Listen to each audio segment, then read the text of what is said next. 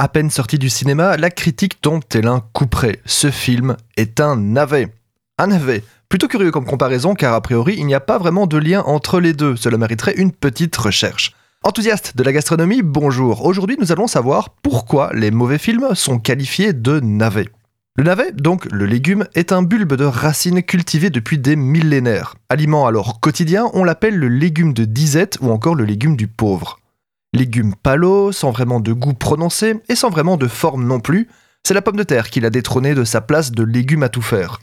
Donc, nous pouvons déjà comprendre que dans l'imaginaire collectif, le navet est un légume méprisé, boudé, peu apprécié, indigne de respect, vulgaire, bref, mauvais.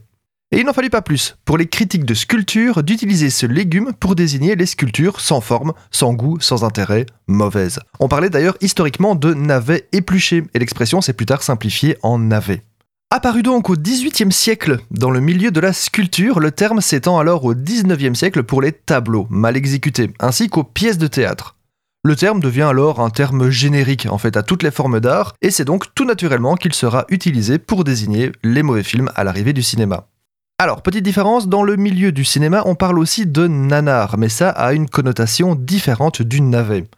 Le navet est mauvais, point. Tandis que le nanar accuse un tel niveau de mauvais qu'il en devient alors sympathique.